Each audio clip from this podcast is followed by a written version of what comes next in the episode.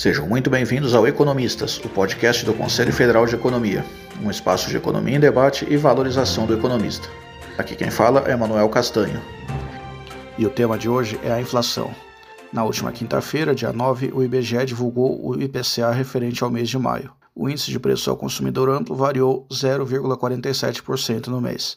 Com isso, a inflação dos últimos 12 meses diminuiu de 12,13% para 11,73%, uma redução de meio ponto percentual. E quem conversa conosco é o economista Carlos Eduardo Soares de Oliveira Júnior, conselheiro federal, assessor econômico da Confederação Nacional de Serviços, vice-presidente do Sindicato dos Economistas no Estado de São Paulo e conselheiro do Corecon São Paulo. Podemos falar sobre os destaques da inflação no mês. O setor de vestuário foi o que teve maior alta, com 2,11%. Na outra ponta, a habitação teve queda de 1,7%. Talvez o ouvinte questione dizendo que muitos itens tiveram alta maior do que 2,11% no mês, o que é verdade. Dentro do grupo de transportes, cuja alta foi de 1,34%, o item passagens aéreas subiu mais de 18%. Por outro lado, dentro do grupo alimentação e bebidas, que teve alta de 0,48%, houve duas quedas expressivas. A cenoura caiu 24,07% e o tomate 23,72%. Mas tudo isso são números. E nessa edição do podcast, convidamos o economista Carlos Eduardo para tirar dúvidas de pessoas acerca da inflação. Pessoas que, com maior ou menor conhecimento de economia, são afetadas por esse fenômeno e possuem seus questionamentos. E a primeira pergunta é de uma senhora que entrou na farmácia para comprar o remédio e ouviu do balconista que uma caixa custa 15 reais, mas cinco caixas custam 10 cada. Ela questionou, dizendo que não seria útil estocar essa quantidade em casa, uma vez que o médico pode dizer amanhã que ela não precisará mais tomar esse remédio. Ela saiu da farmácia perguntando a si mesma o que é preço no Brasil, imaginando que se aceitasse a proposta do balconista, amanhã o preço da caixa poderia estar em 20 reais. Por último, pergunta quem fiscaliza os preços e a produção artificial de inflação. O preço no Brasil é constituído assim, como ao redor do mundo, por uma série de coisas. Você tem a questão dos custos, dos gastos, que foram para a produção e distribuição e comércio daquele produto. É, você tem a demanda, você tem o lado da oferta, e isso daí impacta com relação ao preço e, é óbvio, a concorrência também. Sempre quando há elevação de preço, é questão de oferta e procura. Às vezes, quando o preço está muito elevado e não tem saída, o comerciante, na realidade, ele acaba reduzindo o preço até para vender. A fiscalização de preços, quando o preço é abusivo, você deve procurar o PROCON, os órgãos reguladores, né? Mas quem faz essa, essa fiscalização, ou seja, depois quando há uma elevação de preços, é, para combater ele, é o Banco Central que faz essa, esse processo de controle de preços. Através de é, elevação da taxa de juros, ele procura é, ter o controle da inflação para deixar no centro da meta.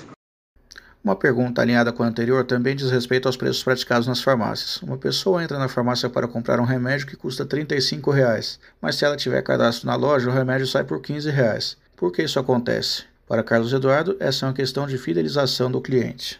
É, essa questão, ela falou, olha, se o preço é 35 e se o cadastro sai por 15, é questão da fidelização do cliente, né? Ou seja, você, você sai com a sensação de falar, nossa, ganhei um descontão, porque eu sou, eu sou cliente.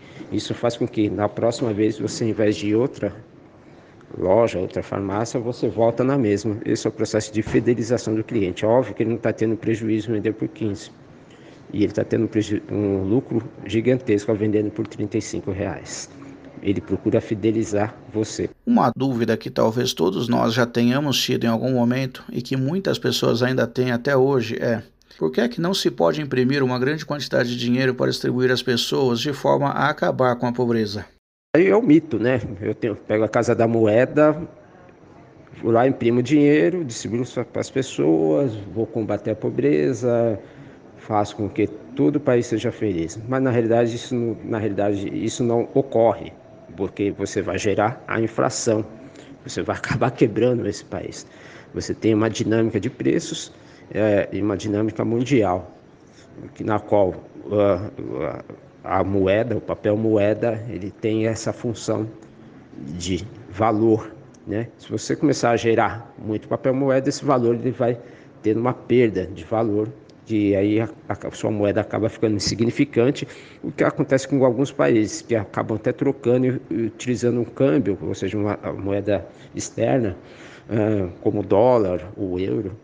E no meio de todo esse processo inflacionário que o Brasil tem vivido, as pessoas se perguntam quando é que ele vai acabar. No mês de maio, a inflação de 12 meses teve uma queda de meio ponto percentual, diminuindo para 11,73%. Será que esse é um sinal de que a inflação já chegou ao ápice e que as medidas tomadas desde o início do aumento da taxa de juros no ano passado estão fazendo efeito agora? É, não sabemos ainda se chegou no ápice, né? mas é que a, elevação dos preços ela vem numa crescente de um longo período.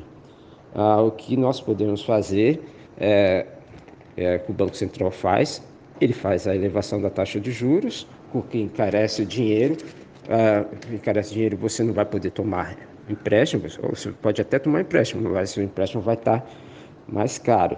E aí faz com que uh, uh, essa redução de dinheiro circulando na economia, uh, você vai consumir menos e os preços, de uma, uma certa maneira, vão abaixando.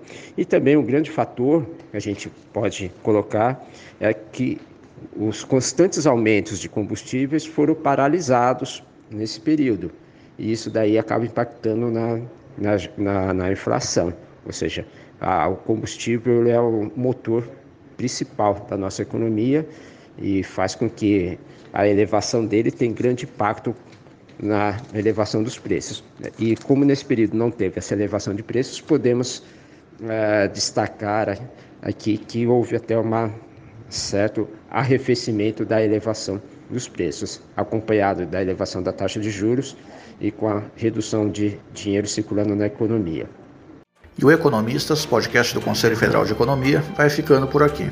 Fiquem atentos ao nosso site e às nossas redes sociais para mais conteúdo do Conselho. Eu sou Manuel Castanho. Muito obrigado.